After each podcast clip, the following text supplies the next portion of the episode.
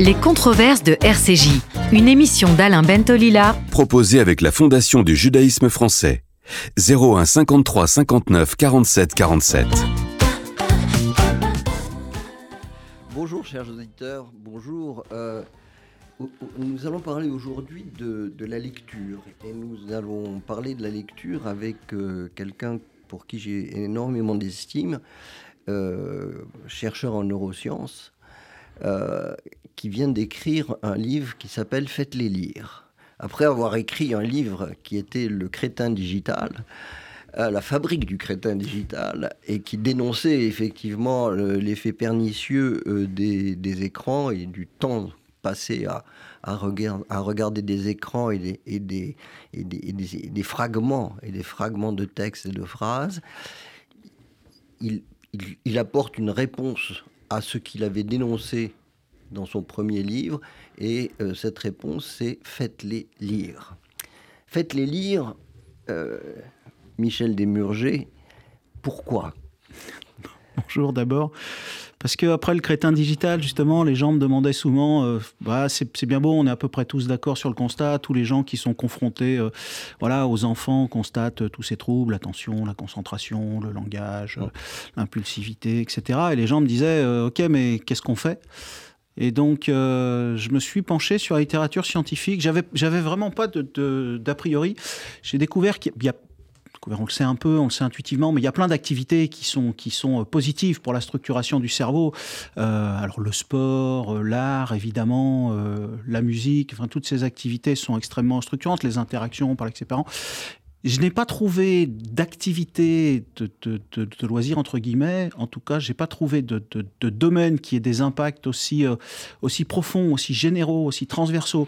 J'ai pas trouvé d'activité qui ait le pouvoir de changer pour le mieux la trajectoire de vie d'un enfant. J'ai rien trouvé de mieux que la lecture. En fait, la lecture, on, sous-estime brutalement ses, euh, euh, impacts.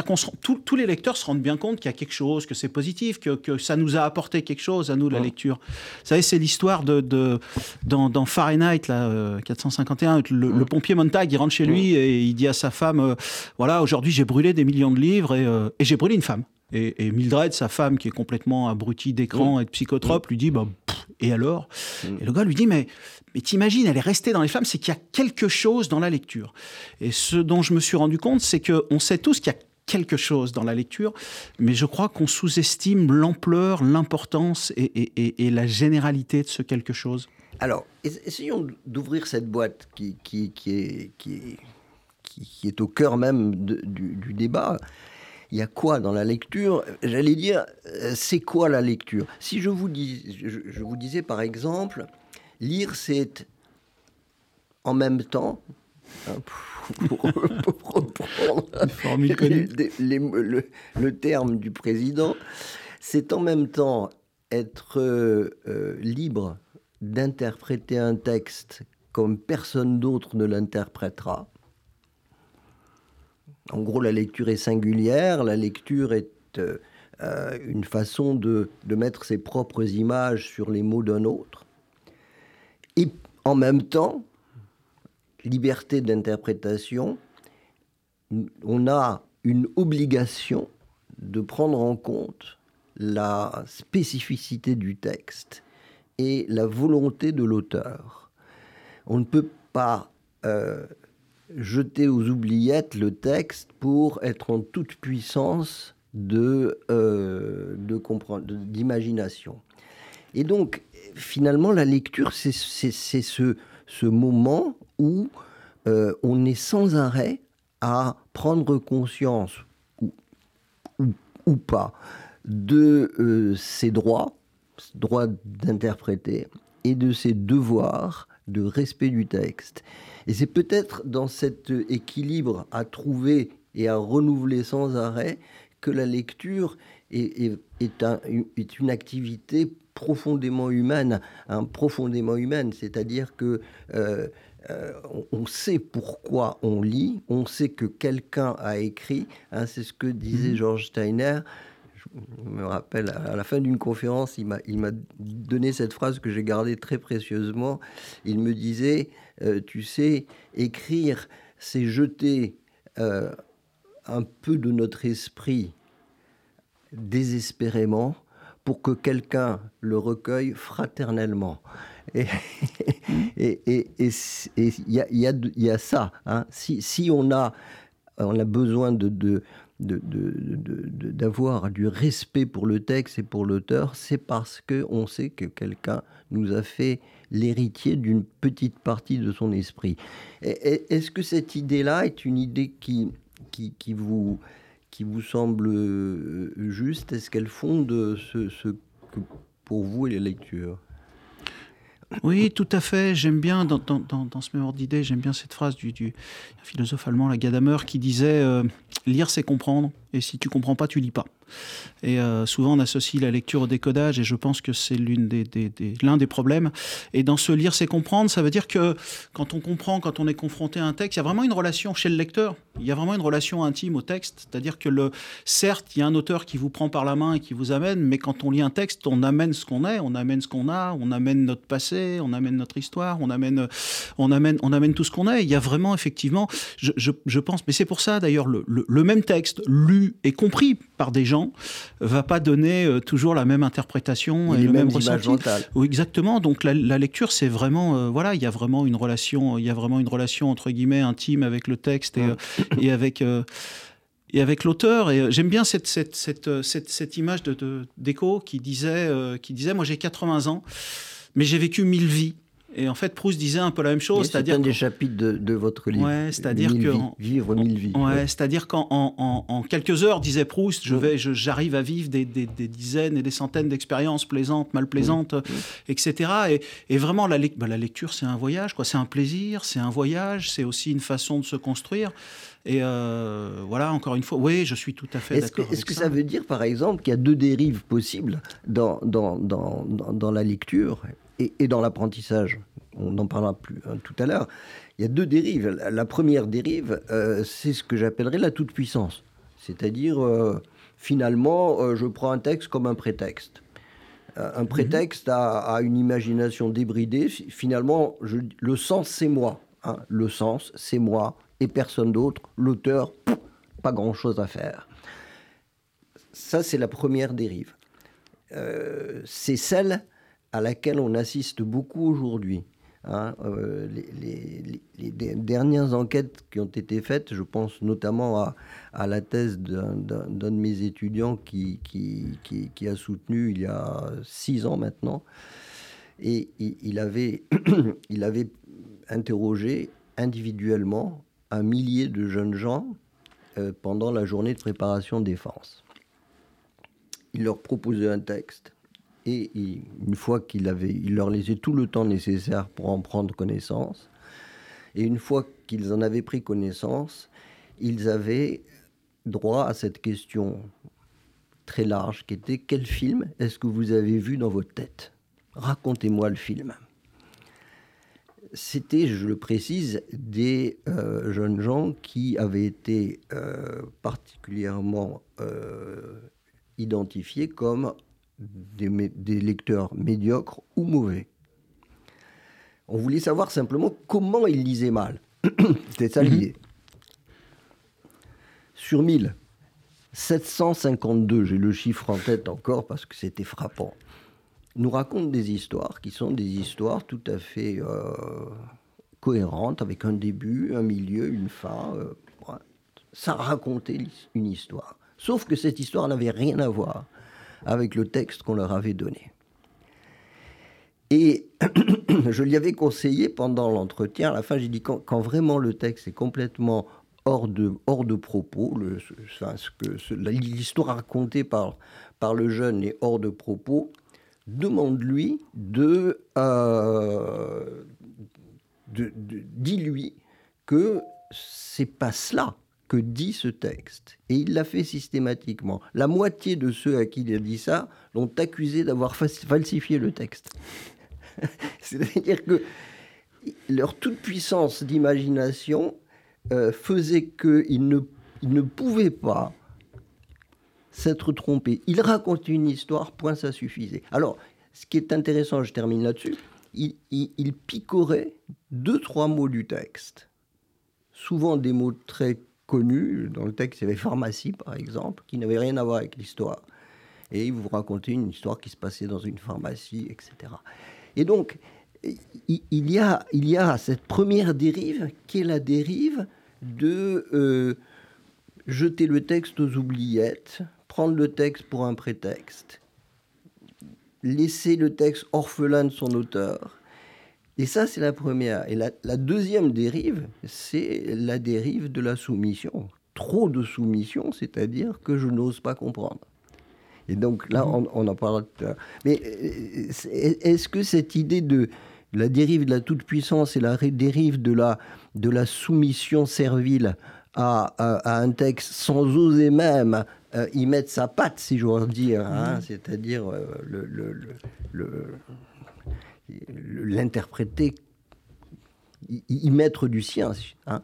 Est-ce est que, est que ça vous semble une Ouais, ce qui me vient, ce qui me vient comme réflexion, c'est, je ne sais pas si c'est une toute puissance de l'imagination ou si c'est une impuissance de la compréhension. Et euh, je ne sais pas comment le dire, mais en fait, moi, ce qui, ce qui m'a frappé dans la littérature scientifique, dans les évaluations, qu'elles soient françaises, internationales ou dans d'autres pays, je crois que lire, c'est comprendre, mmh. mais lire, c'est aussi comprendre qu'on n'a pas compris.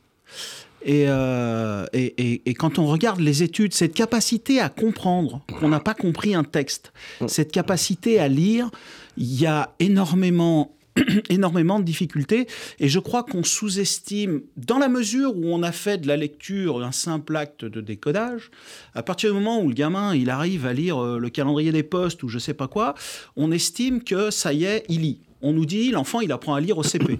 On nous dit, euh, il y a des gens dans le bus, le jour, il y a une dame qui parlait. 70 mots minutes, il est sorti d'affaire. Voilà, il y a une dame qui disait, ma fille, elle a appris à lire toute seule à 3 ans.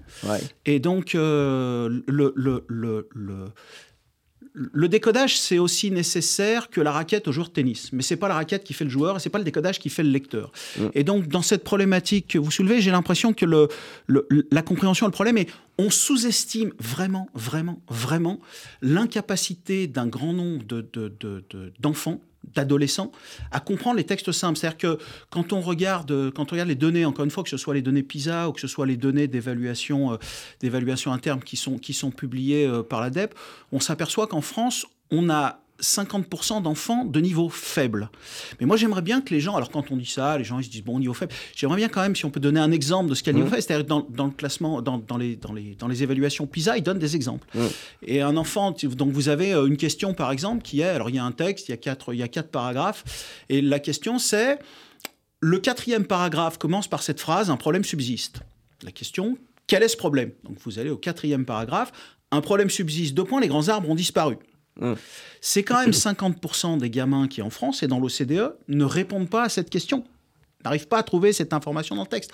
Ensuite, on nous dit, il y a 25, on rajoute 25% d'enfants qui ont une compréhension dite basique. Ça veut dire qu'en France, 75% des gosses ont une capacité qui se limite au mieux au mieux à comprendre des textes concrets et à sortir l'idée implicite. C'est-à-dire que vous avez dans ce... Explicite explicites. Ils sont, oui, explicites des textes concrets. L'implicite n'appartient qu'à 20 ou 25 de, de, des gamins, dont 10 de lecteurs, euh, de lecteurs euh, dits avancés, ce qui correspond, c'est curieux, mais c'est pas une coïncidence, au nombre de ce qu'on appelle les gros lecteurs, c'est-à-dire des enfants qui lisent 20 à 30 minutes, 20 euh, à 30 minutes par jour. Et un autre exemple, c'est, voilà, dans le texte, dans les quatre paragraphes, on nous dit qu'on a commencé à les étudier dans les en 1990, que voilà, ça fait des années qu'on les étudie.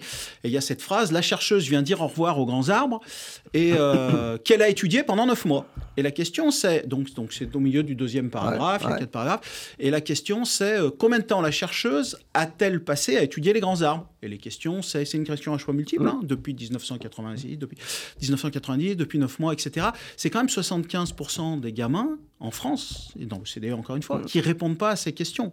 C'est-à-dire qu'ils sont pas capables de trouver cette information dans le test, tout en étant persuadés qu'ils sont de bons lecteurs. C'est-à-dire qu'il y a vraiment un hiatus entre ce qu'on perçoit de notre compréhension et notre compréhension réelle des textes, et il y a vraiment, vraiment, vraiment un déficit. On sous-estime les cap on sous-estime les difficultés de lecture d'une large majorité d'enfants. 75%. C'est pas mes chiffres, hein, c'est pas c'est pas moi qui suis un dangereux psychopathe réactionnaire. Quand on prend les données les plus officielles de l'éducation. Euh, tirés de, des données de l'éducation nationale, du service civique, les éduqués de PISA. On s'aperçoit qu'on est, qu'on est dans ces, dans ces tranches-là. C'est-à-dire qu'en fait, on a 20%, 20-25% de bons lecteurs, dont seulement une dizaine de pourcents de lecteurs qui sont dits avancés, c'est-à-dire qui sont capables de, de, remplir les trous d'un texte, de comprendre les implicites, de comprendre ce qui n'est pas dit, d'extraire de, les idées, de structurer le texte, de le résumer, enfin, de faire ce que fait un lecteur.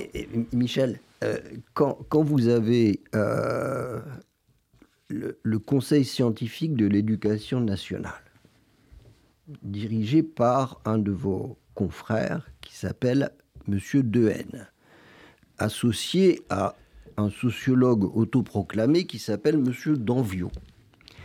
Et quand vous vous rendez compte que depuis des années, il ne cesse d'asséner qu'il suffit d'être un bon déchiffreur pour être un vrai lecteur. Non seulement c'est faux, parce que il est clair qu'on peut être un bon déchiffreur et ne pas comprendre grand-chose, voire comprendre en surface, ou, quasiment ne pas se faire d'image dans sa tête, tout en étant capable, effectivement, d'avoir euh, un décodage oralisé qui est un décodage tout à fait convenable. Cette question est, la suivante. Si on accepte que la compréhension sérieuse, en profondeur, celle qui permet de questionner un texte, celle qui permet de ne pas s'en laisser compter. Si on, accepte que cette compréhension-là ne fait pas partie de l'apprentissage de la lecture, que finalement elle, arrive peut-être, si elle arrive, mais comme ça. Et si on dit l'école, elle, c'est son boulot, c'est uniquement de donner à tout le monde un bon déchiffrage. Alors, ça signifie effectivement que nous laissons sortir de nos écoles des enfants qui, devant le premier texte venu, vont se coucher. C'est-à-dire qu'ils vont avoir devant ce texte une attitude de, de soumission absolue, qu'ils vont, qu'on va pouvoir leur faire passer des vessies pour des lanternes, qu'ils vont être là euh, devant cet auteur qui se présente avec toutes les qualités requises et tout le statut qu'on veut bien lui reconnaître. Et on aura nos enfants, après 14 ans, 15 ans d'école, qui seront incapables de dévoiler un illogisme, de dévoiler un mensonge, une manipulation, etc. Parce que dévoiler, ça demande analyse, ça demande une lecture en profondeur, ça demande ce qu'on appelle la capacité de faire ce qu'on appelle des inférences, c'est-à-dire ça n'est pas dans le texte, mais si vous prenez la peine d'aller chercher à deux endroits du texte, on a la solution, on a la réponse. Et donc, à partir de ce moment-là, effectivement, on se rend compte qu'une éducation nationale qui serait euh, simplement au service du déchiffrage, du décodage oralisé est une éducation nationale qui sacrifie une partie de ses élèves en ne leur donnant pas la capacité de résistance. Et est-ce que, est -ce que cette idée-là vous, vous, paraît euh, juste? L'idée que le, le, le, décodage ne fait pas le lecteur et qu'en centrant l'apprentissage de la lecture uniquement sur le décodage, on fait peser sur les enfants un handicap euh, difficile et quasi irrémédiable? La réponse est oui, clairement. C'est bien montré d'ailleurs. Il y a plein d'études, mais euh, il y en a une, moi, qui m'a frappé. Aux États-Unis, ils avaient des évaluations qui n'étaient pas très bonnes sur leurs enfants, et ils se sont dit, on va mettre vraiment, on va vraiment faire un effort, mais de bonne foi, on va vraiment faire un effort sur la lecture. Et en fait, ils ont fait un effort sur le décodage. Et donc, euh, ils ont fait vraiment un gros effort là-dessus, et donc ils ont comparé les, les, les, populations qui avaient été soumises à cet effort à celles qui n'avaient pas été soumises à cet effort, et on s'aperçoit qu'effectivement, sur les deux, trois premières années, l'anglais, c'est comme le français, c'est une langue qu'on dit opaque, donc il faut un peu de temps pour arriver, pour apprendre pour apprendre, pour apprendre à décoder, parce qu'il y a plein de façons de faire les mêmes sons. Le son, ouais, on peut le faire plein de façons. Il y a des, voilà. Et donc, les, gamins, pendant les trois premières années, sont vraiment, euh, ont vraiment eu une supériorité évidente par rapport, euh, par rapport à la population contrôle. Et puis est arrivé ce qu'ils ont appelé l'effondrement, le, le, crash du CM1. C'est-à-dire que ces enfants-là, quand ils sont arrivés au CM1, sont retombés à un niveau qui était à peu près équivalent aux enfants qui n'avaient pas, qui n'avaient pas euh, été exposés à, cette, à, cette, à, cet effort sur la lecture. Et simplement, ça s'explique assez bien parce que, le, le encore une fois, le décodage, il se fait sur des corpus langagiers forcément assez simples. C'est-à-dire qu'on ne peut pas tout demander au cerveau. On ne peut pas lui demander euh, de décoder, on ne peut pas lui demander, euh, on peut pas lui demander de comprendre. Et puis, le décodage, c'est pas la capacité à passer des, des, des, de, des signes au son. C'est-à-dire qu'au bout d'un moment, quand, quand, on décode comme il faut, on passe plus par cette voie des sons. C'est-à-dire on voit peu à peu à et on fait plus papa le décodage, en fait, c'est une espèce d'automatisation qui fait que on va reconnaître les lettres de papa, on va les assembler et on va l'envoyer directement vers, euh, vers, les voix, vers les voix sémantiques, les voix du, du, langage. C'est-à-dire qu'au bout d'un moment... Oral. Du langage oral. Du langage, du, du, langage classique. En fait, la différence d'entrée, il y a une différence d'entrée qui est soit l'oreille, soit l'œil. Et au bout d'un moment, ça va aller directement de l'œil jusqu'à jusqu'à jusqu'à jusqu'aux aires de compréhension, en quelque sorte. C'est-à-dire ce qu'on va reconnaître, c'est petit à petit, c'est non plus le son du mot qu'on va toujours reconnaître, mais on va, on va mettre en place un raccourci qui fait qu'on va directement envoyer la forme visuelle du mot qu'on va reconnaître. Orthographique alors. Orthographique. Et c'est l'orthographe. Et pour les gens qui pensent que l'orthographe, ça sert à rien, c'est l'orthographe qui nous permet de lire. C'est-à-dire si on se met à écrire un texte en phonétique, on ne peut plus le lire.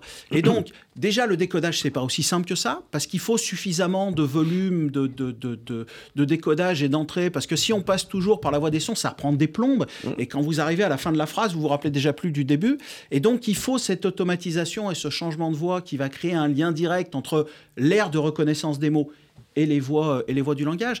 Mais il n'y a pas que ça, c'est-à-dire que l'enfant, il peut si l'enfant il apprend à décoder euh, cocasse, s'il connaît pas le mot, il s'en sortira. Quel mot, pardon? Cocasse ou jubilé ou rythme ou, rythme, ou, euh, voilà ou jugulé, enfin tous ces mots. un mot un peu rare quoi. Voilà, c'est justement c'est là que c'est là que c'est intéressant parce que le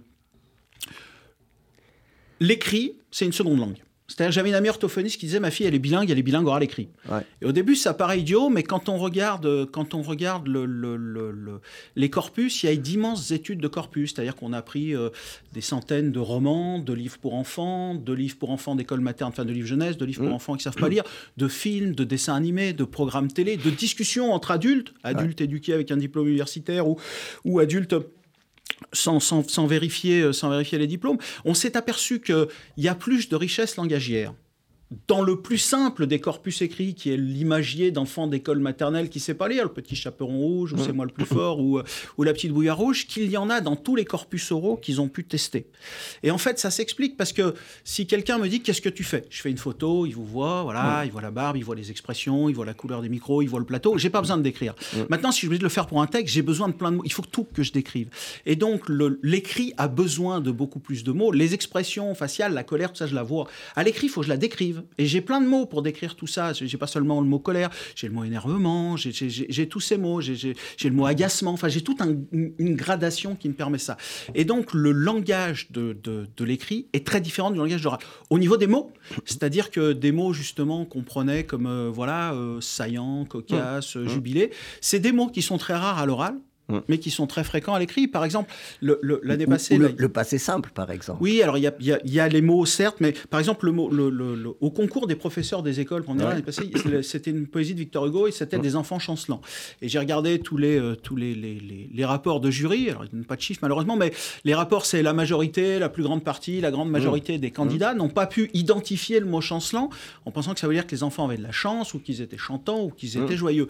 Mais forcément, un mot comme chancelant, si vous lisez pas, il y a très très peu de chances que vous le connaissiez. Chancelant, il arrive une fois tous les 2 millions de mots à l'oral, il arrive une fois tous les 100 000 mots à l'écrit. 100 000 mots, c'est un bouquin comme, comme, comme Bel Ami de Maupassant, c'est à peu près cette taille.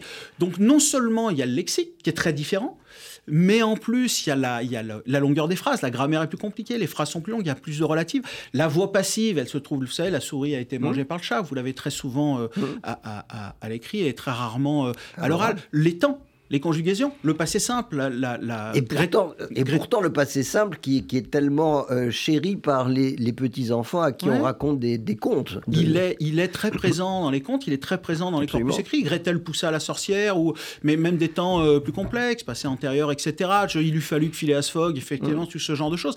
Et, et, et c'est des temps qui nous permettent une gradation de la pensée, une explication du temps qui est absolument phénoménale. Il faut simplifier, mais, mais personne nous dirait faut enlever trois cordes au violon c'est trop compliqué, on va faire avec une. Enfin, le, ces temps-là, ces temps-là, c'est la même chose. Et on s'aperçoit que l'enfant qui ne maîtrise pas ce langage-là, qui n'a pas été exposé euh, à travers la lecture partagée ou à, ou à l'école ou ailleurs à cette richesse-là, à cette spécificité de la langue écrite, cet enfant-là ne peut pas lire. Parce que ce que, les gens ne comprennent pas, et ce, que, ce, ce qui est fascinant, c'est que si vous prenez un texte et que vous ignorez 2 à 3 des mots du texte, vous ne comprenez plus rien au texte. C'est-à-dire qu'il y a un exemple, mais il ne faut pas en dire beaucoup. C'est-à-dire que si je vous dis, par exemple, euh, il est passé à la pyjamarie, acheter un mur, que, etc., vous comprenez rien.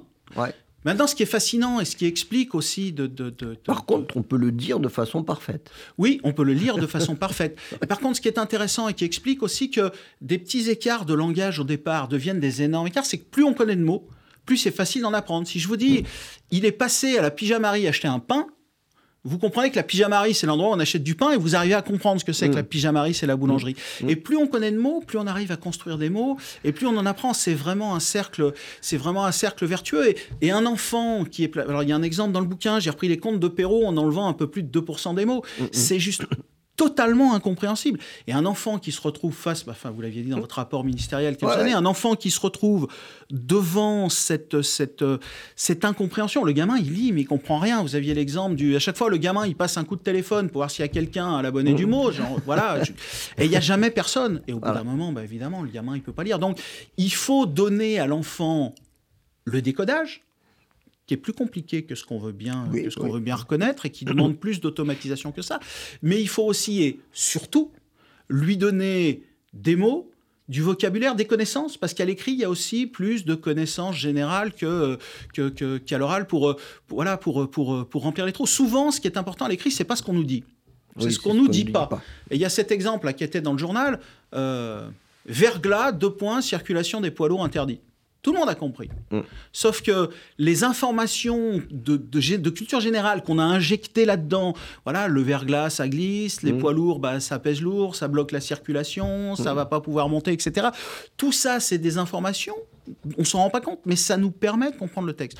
Donc il y a tous ces aimants-là sans lesquels on ne peut pas faire un lecteur. Donc lire je, veux dire, c'est vraiment la bonne exemple. C'est-à-dire si mon gamin veut jouer au tennis, je vais lui acheter une raquette. mais si j'espère qu'en lui achetant une raquette de course, ça va faire un joueur de tennis, je me mets quand même gravement le doigt dans le. Tu c'est pareil. Le gamin, il va commencer à apprendre le décodage. Mais il va falloir quand même qu'il automatise ce décodage et, c'est lié au volume de lecture qui lui-même est lié au plaisir que le gamin apprend à lire, qui lui-même est lié à l'accès à cette langue de l'écrit. Sans cette langue de l'écrit, sans cette maîtrise-là, encore une fois, l'écrit c'est très très différent de l'oral. L'oral c'est une langue de communication, donc on va causer à l'oral, euh, etc. L'écrit c'est vraiment la langue de la pensée, c'est la langue où il y a la richesse des mots, c'est la langue où il y a la richesse des, formes syntaxiques, des formes grammaticales, des, des, Est-ce qu'on pourrait dire par exemple que euh, finalement euh, que vous dites euh, très justement là, ça signifie que la langue n'est pas faite pour être un reflet immédiat et, fidèle de ce que l'on voit, et notamment la, langue écrite. La langue écrite, elle, n'est pas faite pour décrire fidèlement ce que l'on voit. Et deuxièmement, elle est faite pour quelqu'un qui ne voit pas la même chose que vous au moment où vous parlez. Et donc à partir de ce moment-là, il, est, évident que euh, cette, question de euh, l'apprivoisement de la langue écrite est une question fondamentale. Par exemple, euh, nous, nous avons fait des expériences dans mon laboratoire qui consistaient très simplement à lire des textes à haute voix en maternelle, mmh. moyenne et grande section d'école maternelle. Mais on ne se contentait pas de lire les textes, on lisait ces textes une fois, deux fois, et une fois qu'on l'avait lu, on ne disait pas est-ce que, ça vous, est-ce que vous avez aimé, on disait qu'est-ce que ça a déclenché dans votre tête? Qu'est-ce que vous avez vu pendant qu'on lisait ce texte? Qu'est-ce que est, est-ce que, est-ce que, est-ce que tu pourrais me raconter l'histoire? Et, on s'aperçoit là que c'est de l'écrit, on, lit, hein, on, ne raconte pas, on a le livre euh, très, très clairement devant soi quand on lit le texte. Et cette, euh, cette accoutumance, cette acculturation à, la langue écrite, à, la forme écrite, aussi bien au lexique, comme, vous le disiez, que euh, pour les structures grammaticales, est une préparation tout à fait importante. Parce que finalement, si on pose la nécessité d'une pédagogie de la compréhension, c'est-à-dire l'accompagnement d'un enfant dans la compréhension de l'écrit et non pas dans le décodage de l'écrit, alors effectivement on se rend compte que euh, on, peut faire lire un texte et travailler la compréhension avant, avant même de savoir lire. Et on se rend compte à ce moment-là que ces, ces enfants, quand ils arrivent au CP, ceux qui ont on, le faisait deux fois par semaine, ceux qui ont eu la chance de travailler sur cette compréhension, parce que euh, il, est clair que on lit, on lit le texte. Une fois qu'on a lu le texte, on pose cette question générale quelle histoire euh, est-ce que tu pourrais me raconter? On note ce qu'il dit. Et ensuite, on relit le texte. Et on lui dit, on va voir ce que tu as dit, le monsieur ou la dame qui a écrit cette histoire, parce qu'il y a un monsieur ou une dame qui a écrit cette histoire, elle ne nous est pas tombée du ciel, eh bien, est-ce que tu avais le droit de, de lui faire, hein, de, lui faire ce coup-là, c'est-à-dire de, euh, de, de, penser et de voir des choses qui n'étaient pas dans le texte. On va ligne par ligne, on va discuter avec lui de la légitimité de ses interprétations. Eh bien, ceux qui ont vraiment euh, suivi ce, cette... Euh, on peut dire que c'est un, travail. Oui, peut-être que c'est un travail quelque part. C'est en tout cas, c'est un, moment de réflexion collective avec euh, six ou sept enfants. Ceux-là, quand ils arrivent au cours, préparatoire, d'abord, un, le décodage se passe mieux, et deux, euh, leur euh, appétit de compréhension est plus grand. Et donc, euh, ça, je, veux dire, il, faut, il faut se rendre compte à quel point comprendre, ça s'apprend. Oui. Alors non seulement, j'ai envie de dire, on peut faire ça, mais pour espérer faire un lecteur, on doit faire ça. C'est-à-dire qu'il n'y a pas d'issue pour l'enfant si ce travail n'est pas fait. C'est-à-dire qu'il faut littéralement mettre l'enfant sous perfusion langagière pour qu'au moment où il va appréhender des livres et il va commencer à lire lui, il ait déjà une partie de ce langage qui va lui permettre de lire. Je voudrais pas donner l'impression ici que, les enseignants font du mauvais boulot, mais le, le, rôle de la famille dans ces expériences de lecture partagée est essentiel parce que on s'aperçoit. Alors, D'abord, au commencement, il y a le langage verbal. Il faut parler. Il faut beaucoup parler à l'enfant. Il faut lui décrire les mots. Il faut, quand, quand il prend un litchi au supermarché, il faut lui expliquer ce que c'est, comment, mmh. etc. Et, et, puis ensuite vient la lecture partagée parce que justement, il faut immerger l'enfant dans cette spécificité de la langue écrite.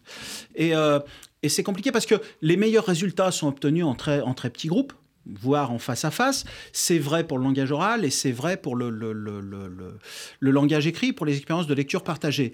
Il faut, voilà, les enseignants, ils ont des contraintes, ils n'ont pas énormément de temps, et quand vous avez 25 ou 30 gamins dans une classe, eh ben, c'est quand même difficile d'obtenir un, un, rendement optimal sur ces, euh, sur ces phases de lecture, de lecture partagée. Et ce que montrent les études, effectivement, c'est qu'à ce niveau-là, la famille a un rôle, un rôle important de soutien de, de, soutien de l'école, de structuration du langage. La lecture partagée, c'est vraiment l'élément essentiel de, cette structuration-là, de la structuration du langage. C'est-à-dire que les études montrent que dès trois mois, les enfants, entre le, le moment idéal, c'est de commencer entre trois et six mois, vous avez pour les enfants à qui on fait la lecture partagée un développement non seulement du langage, un développement des compétences en lecture, un développement sur la réussite scolaire, une meilleure réussite scolaire, et puis justement un développement du, du, du, langage, de la compréhension, qui est sans commune mesure avec les autres. C'est-à-dire que il faut faire tout ce travail-là. On ne commence jamais assez tôt. Juste un exemple, c'est-à-dire que vous avez... Vous avez un, un, bébé, puis vous avez l'impression que vous avez un mollusque là dans, un, dans un. Mais en fait, quand vous lui parlez, il y a vraiment une réaction cérébrale intense. Et il y a une étude qui est. Euh, alors, c'est vraiment une, une, carence extrême, mais ils ont pris des enfants qui étaient sourds à la naissance. Et il y en a, on s'en est rendu compte assez tôt, donc on a réussi à les apparier assez tôt. Et il y en a, on s'en est rendu compte plus tard, après la première année. Et on les a suivis pendant euh, jusqu'à l'adolescence. Et ceux qui ont été appariés plus tard gardent à l'adolescence des déficits syntaxiques. Ça montre juste que, y compris dans la première année, quand on parle à l'enfant, ça a des impacts massifs sur la structuration, euh, la structuration de langage. Non seulement ça, mais ils ont fait d'autres études qui montrent que la lecture, ils sont allés avec des grands prématurés. Ils mmh. sont allés dire aux parents, votre enfant il est grand prématuré, dans un service de grands prématurés, ils leur ont dit faites-lui la lecture partagée paru bizarre aux parents, ils l'ont fait. Alors, ils n'ont pas pu tester le langage quand les enfants sont revenus euh, six, mois, euh, six mois après, mais ça a des effets aussi sur la dynamique émotionnelle de la famille. Il y a moins de tension, les relations entre les enfants et les parents sont mieux, il y a moins de caprices, etc. Et puis, il y a, il y a, il y a plein d'études. Il y a une étude de synthèse qui montre que, voilà, ils estiment ça en disant, voilà, la lecture partagée, c'est comme si vous avez un gamin qui a un QI de 100, vous lui faites la lecture partagée, il sort à 111. Mmh. Euh, vous prenez des gamins de, de 5-6 ans à qui vous faites la lecture partagée tous les jours ou presque, vous revenez quand ils ont 8-9 ans et qu'ils sont au primaire, et vous vous apercevez qu'au niveau du développement cognitif, pas seulement du langage, du mmh. développement cognitif de l'intelligence au sens le plus euh, général du terme, ces enfants-là, ils ont un an d'avance sur les autres. Prenez des enfants à qui vous faites la lecture partagée quand ils sont à la maternelle, quand ils arrivent, quand ils arrivent au CP, ils ont 25% de vocabulaire en plus. C'est colossal. Et si ce travail n'est pas fait, c'est-à-dire que si vous prenez un gamin quand il arrive au CM1 et que vous n'avez pas fait ce travail de lecture, parce que les, les parents pensent que il faut arrêter de lire au CP parce que l'enfant commence à lire seul. Mais pas du tout. L'enfant, il commence à apprendre à décoder. Et si tu le lâches là, justement, il va apprendre sur des trucs, c'est l'une des raisons de ce crash du CM1, il va commencer à apprendre sur des corpus simples et quand il va être confronté à des vrais corpus, ça va être compliqué. Il comprendra pas. Donc il faut l'accompagner bien au-delà. Et même quand il commence à lire seul, il faut continuer à l'accompagner parce que on n'a pas de souvenirs, mais c'est compliqué quand on commence à lire. Je rangeais les bouquins de ma fille qui est, qui est, partie de ma grande fille et je lui disais quand elle était petite, ok, tu lis un petit peu et puis euh, tu soulignes ce que tu comprends pas. Et je me souvenais pas, mais j'ai rangé les bouquins et il y a des bouquins, ça n'est qu'un long soulignement du début jusqu'à la fin. Et donc, oui, mais ça veut dire qu'elle savait qu'il fallait comprendre. Oui, bah, bah oui, mais c'est ça la lecture partagée. Et ce qui est fascinant, c'est que si on continue à lire après, quand il commence à lire seul, en plus ça maintient le plaisir, parce que s'il n'y a pas de plaisir, c'est frustrant d'apprendre à lire. Donc si il lit un petit peu tout seul et qu'ensuite vous rajoutez une couche jusqu'au collège et même après, les, les, études montrent que même au collège, continuer avec c'est fondamental pour le pour le développement, pour le développement du gamin, pour le développement du plaisir. La lecture partagée, c'est vraiment la clé de tout. C'est-à-dire un gamin qui n'a pas bénéficié de la lecture partagée. Alors, il y a quelques poissons volants statistiques. Hein. Il y a le gars qui vous dit un jour j'ai découvert Proust et ça a fait de moi le lecteur le plus. Voilà, le plus. Mais, mais, mais, mais vraiment, c'est d'une rareté extrême. La lecture partagée, c'est le marchepied indispensable pour faire des lecteurs des enfants. Et donc, il, faut, il faut leur parler, mais il faut leur lire des histoires parce qu'encore une fois, il faut, il faut leur donner ce langage, ce langage, ce langage écrit. Il faut leur lire des histoires, effectivement. Mais, pardon, euh, mais pour revenir à ce que vous avez dit après, j'ai fini. Vas-y, vas-y, je t'en Il y a un truc qui est fascinant avec les gosses, c'est que vous leur demandez qu'est-ce que tu veux lire? Et pendant trois semaines ou pendant 15 jours, ils vous ressortent, moi la petite, c'était Enzel et Gretel. J'ai bouffé Enzel et Gretel pendant... Et ce qui est fascinant, c'est qu'ils ont étudié ça. On se dit, oh, putain, merde, au bout d'un moment, c'est quand même c'est pénible. Mm. Mais pas du tout, parce qu'on s'aperçoit, c'est ce que vous disiez, que à chaque lecture partagée, la lecture change. Au début, on explique les mots, mm. et puis ensuite, on commence à expliquer l'histoire. Vous savez, au début, on explique, euh, voilà, euh, Jojo Lapin est épuisé, et, euh, il voit Maître Renard mm. arriver au loin, et donc il a peur. Donc vous expliquez épuisé. Mm. Puis d'un moment, vous expliquez, mais pourquoi Maître Renard Pourquoi il a peur de Maître Renard? Bah, Parce qu'il est fatigué, que le renard... Donc vous expliquez tout l'implicite avec l'enfant. Et plus ça avance, plus c'est l'enfant qui prend la parole. Et plus c'est l'enfant qui va se mettre à structurer et à raconter l'histoire. Et c'est pour ça que la lecture, et notamment la lecture partagée, elle a des effets notamment sur, nos, capacités euh, d'écriture, ça c'est évident, mais elle a des, effets sur notre capacité à, synthétiser la pensée, à raconter une histoire, à expliquer, et elle a des effets profonds, y compris sur le langage oral. Et vraiment, il ne faut, pas sous-estimer, ce, ce truc est vraiment une clé très très très largement sous-estimé. Euh, je suis tout à fait d'accord avec, avec vous là-dessus. La, la, question, c'est que bien souvent, les parents de très bonne volonté, et il y en a, euh, se contentent de euh, la lecture du soir. C'est-à-dire, je vais lui lire une histoire, entre, entre parenthèses, pour qu'il s'endorme. Et avec le souhait qu'ils s'endorment le plus vite possible de façon à ce qu'on puisse aller regarder la télé. Et euh, ce que, ce que j'essaye d'expliquer aux parents, tout à fait dans, dans, le sens que vous indiquiez tout à l'heure, c'est qu'effectivement, il ne suffit pas de lire. C'est très important de lire une histoire, mais il faut en parler. Oui. Il faut en parler, c'est-à-dire il faut à la fois vérifier qu'un certain nombre de mots euh, ont été euh, effectivement compris. Il faut en parler pour voir quelles interprétations, quelles images euh, l'enfant s'est fait, faite. Et d'autre part, il faut aussi euh, essayer de voir si certaines de ces images mentales sont acceptées par le texte ou pas. La, lecture partagée, c'est aussi une lecture de, d'exigence. C'est-à-dire que l'adulte et l'adulte, euh, je sais lire, tu ne sais pas lire, ou tu ne sais pas encore tout à fait lire, et par conséquent, je te dois de l'exigence. Je, mmh. je, je ne vais la, lire et dire Ah, c'était, t'as bien aimé? Ah oui, salut. Voilà. Et, et ça, euh, ou, ou, à l'école, à, à, à, à 4h15, je vais vous lire une histoire en attendant l'heure des mamans. Et la plupart du temps, cette lecture d'histoire, que ce soit à la maison comme à l'école, ça se fait euh, en, désespoir de cause, au moment où on va se quitter, et euh, avec la certitude que les enfants ne poseront pas de questions. Oui, le, le, le, les études sont claires. Quand on parle de lecture partagée, l'optimum de la lecture partagée, c'est la lecture qu'ils appellent dialogique ou dialogique. Ouais, ouais. Euh, dialogique. C'est-à-dire qu'il faut, il faut effectivement. C'est pour ça que ça évolue. Donc au début, mmh. le parent explique les mots, puis ensuite c'est plus l'enfant qui structure. On vérifie qu'il a compris. C'est-à-dire qu'on va lui donner, je, je, on va lui donner tous les éléments qui non seulement vont permettre de comprendre, mais vont lui permettre de comprendre qu'il n'a pas compris, d'avoir cette espèce de ce qu'ils appellent les, les, les méta-savoirs, parce que, quitte à faire pompeux, soyons pompeux. Mais et donc l'enfant le, va pouvoir lui-même vérifier sa compréhension. C'est-à-dire qu'au début, c'est l'adulte qui va lui dire mais qu'est-ce que ça veut dire, mais comment, il faut résumer. C'est exactement ça. Et petit à petit, c'est l'enfant qui va mettre ça en place de façon automatique. Donc oui, oui, il faut que la lecture... Y compris avec lui-même, oui, en, en s'arrêtant, en disant ah, j'avais cru comprendre quelque chose, mais là, ça ne marche pas. Et le retour en arrière pour les vérifier que, par exemple, il y a une, une, une, une, une erreur de décodage euh, d'identification de mots ou de structure syntaxique, c'est, c'est, ça fait partie de la lecture parce qu'il y a une autorégulation de la lecture à partir du moment où, effectivement, on, on, on, on a en tête le fait qu'un texte a une certaine cohérence, qu'on ne peut pas, qu'un auteur ne dit pas tout et n'importe quoi, et que s'il y a bizarrerie, euh, incongruité, il faut la vérifier c'est ce que vous appelez euh, l'inhibition, euh, euh, mais ça mmh. s'apprend. Oui, ça s'apprend. Je me souviens, ma fille, quand elle était au collège, il lui avait fait un, il lui avait expliqué, euh, voilà, comment lire, comment comprendre. Donc, il y a des astuces, tu résumes le texte, tu regardes les mots, tu essaies de sortir l'idée implicite.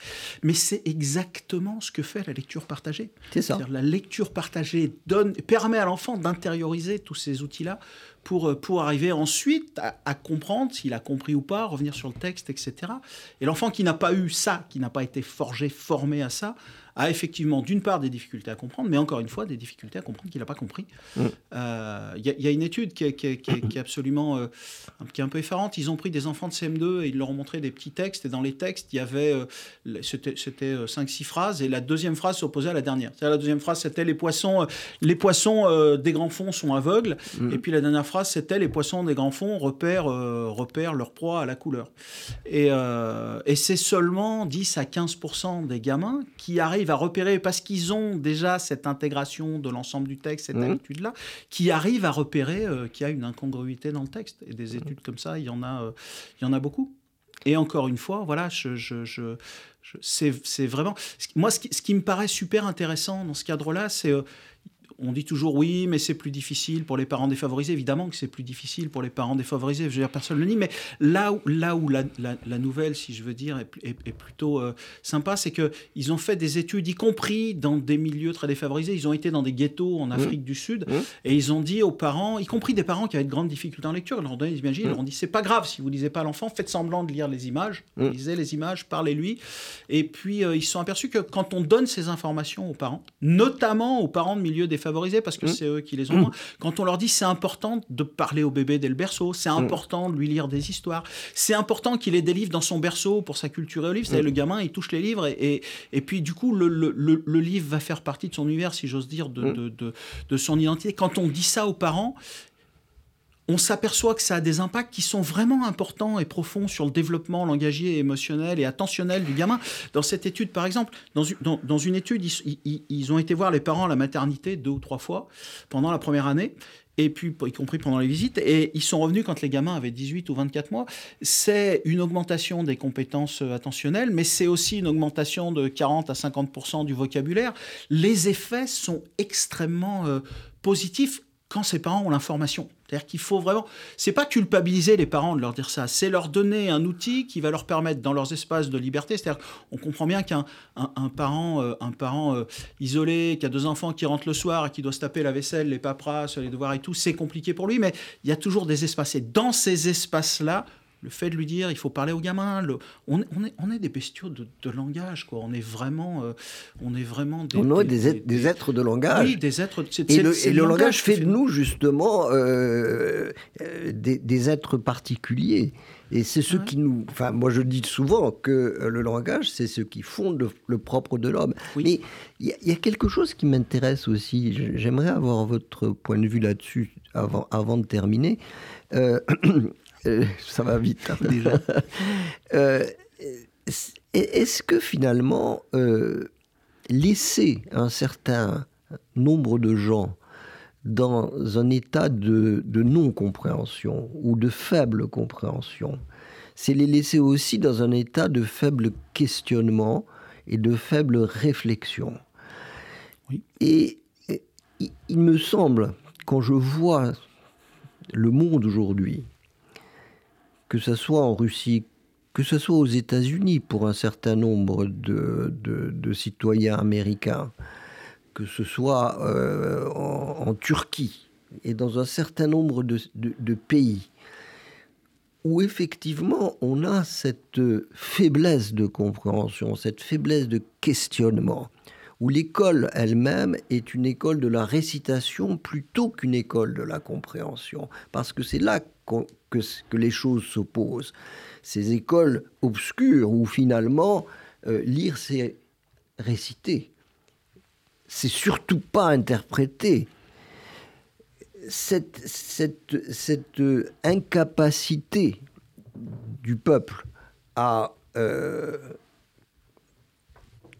à, comprendre, à, à, décider de comprendre par lui-même, est-ce que au niveau des autocrates, est-ce qu'il n'y a pas là quelque part, non pas une, pas une volonté, mais disons que ça les sert Et est-ce qu'au niveau de, euh, des responsables religieux dans certaines, euh, dans certaines, j'allais dire sectes, mais est-ce qu'il n'y a pas là aussi cette idée selon laquelle euh, le texte sacré n'a pas à être compris. Le texte sacré, euh, il faut le dire et non pas l'interpréter.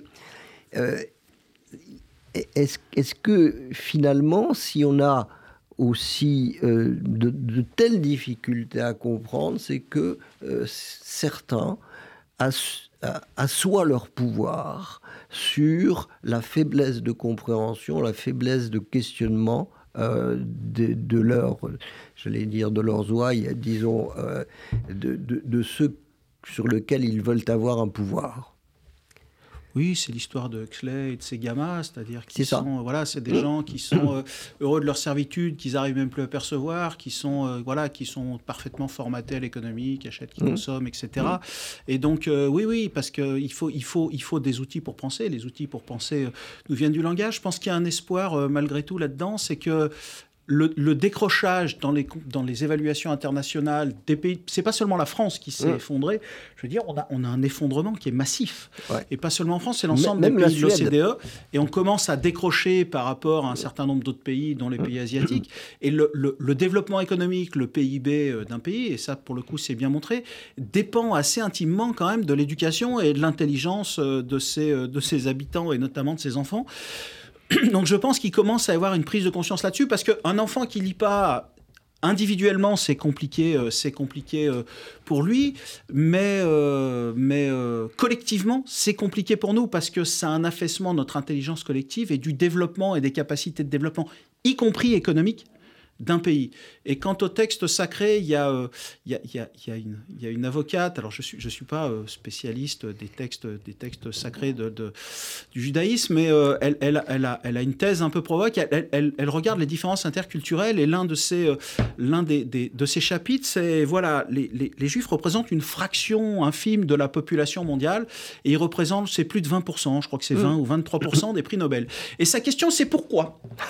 Et c'est assez fascinant parce que elle trace ça justement dans cette, dans cette, dans cette, dans cette, dans cette immersion précoce justement des textes, dans cette exégèse des textes, dans cette exégèse précoce, c'est la, tradition écrite, ça doit être la Torah. Oui, c'est ça. Et donc, le, justement, des enfants qui sont voilà précocement dans, dans, cette réflexion autour des textes. Tu sais ce que veut dire euh, Taliban? Pas du tout, j'ai honte. Taliban, ça veut dire les, les chercheurs de savoir. Oui, mais je pense qu'il y a Talib, ça. veut dire chercher le savoir. Cette usurpation absolue, parce que s'il y a bien des gens qui ne cherchent pas le savoir, mais qui surtout ne veulent pas en entendre parler ni pour eux ni pour les autres, c'est bien les talibans.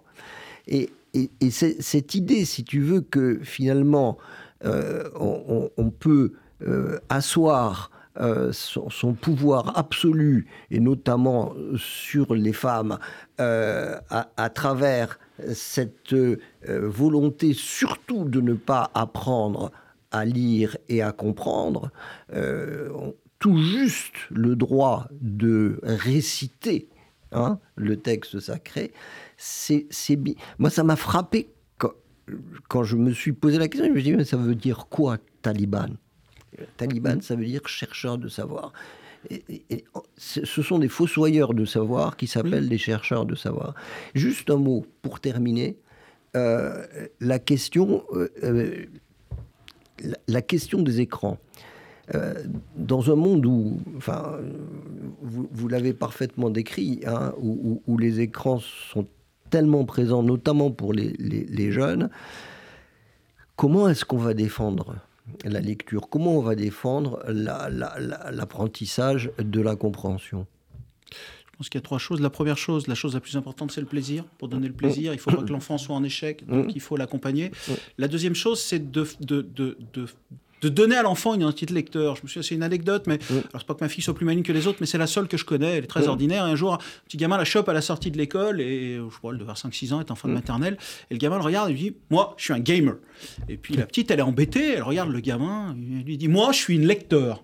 et donc, le fait de. de, de il, y a une, il, y a une, étude qui est assez géniale, en fait, qui montre que vous prenez deux jumeaux, vous en mettez un qui grandit dans une maison où il y a plein de livres, et l'autre qui grandit dans une maison où il n'y a pas de livres. À l'arrivée, en termes de réussite scolaire, c'est plus de 3 ans. Il y en a un qui arrive au bac, et l'autre qui arrive quasiment euh, à la maîtrise, c'est colossal parce que justement, quand il y a des livres, les parents livrent, on montre à l'enfant que le livre c'est important, on l'emmène à la bibliothèque, on lui. Mais est-ce qu'il faut, est qu'il faut supprimer les écrans aussi parce que les écrans occupent une place tellement importante que le livre ne peut pas ah, se faire sa place. Il faut laisser une place au livre. Alors on ne parle pas non plus de staccanovis de la lecture. Des bénéfices colossaux dans tous les domaines intellectuels, mmh. émotionnels et sociaux sont observés des 20 à 30 minutes par jour. Maintenant, donc les écrans prennent tellement de place, les enfants aiment lire, mais, mais ils préfèrent regarder la télé ou jouer aux jeux vidéo. Donc il faut absolument réduire le temps d'écran. Ce qu'il faut pas faire, c'est dire à l'enfant, c'est bon, tu vas lire un quart d'heure et après tu auras le droit d'aller sur ta console de jeu parce que ça veut dire que le, voilà, la console, la, console c'est le paradis et le, la lecture c'est le purgatoire qui mène au paradis. Et donc ça, ça marche pas. Il faut limiter le temps d'écran parce que les écrans ont un effet délétère sur la structuration intellectuelle de l'enfant. Et puis surtout, il faut limiter parce que si les écrans prennent tout, il n'y a plus justement à cette place. Et les études montrent clairement que plus la pénétration des écrans est importante, plus le temps de lecture a diminué. Donc il faut faire que l'enfant ait du plaisir, il faut lui rentrer ça dans... Il faut, il faut lui construire une identité lecteur. Il y a des youtubeurs, il y a tout ce que tu veux, il y a des Netflixeurs, il y a des, euh, il y a des gamers, mais nous, on est des lecteurs dans cette famille. Et en lui mettant des... On se dit, c'est bête de lui mettre des, des petits bouquins dans son berceau, mais il les prend, il les touche quand il est bébé. Et tout ça, ça favorise ça. Et, limiter évidemment le temps d'écran, parce que si ça prend toute la place, on s'en sort pas. Merci Michel, merci, beaucoup. J'ai beaucoup apprécié notre conversation et je pense que nos auditeurs l'ont apprécié eux aussi. Et, et, vont en tirer un certain nombre de conséquences dans leur comportement même euh, au sein de la famille. Comme vous le disiez tout à l'heure, l'école, oui, mais si la famille est complètement euh, en deçà des exigences euh, de, de la lecture, l'école ne pourra pas faire tout tout seul. Oui. Voilà, merci. Merci à vous.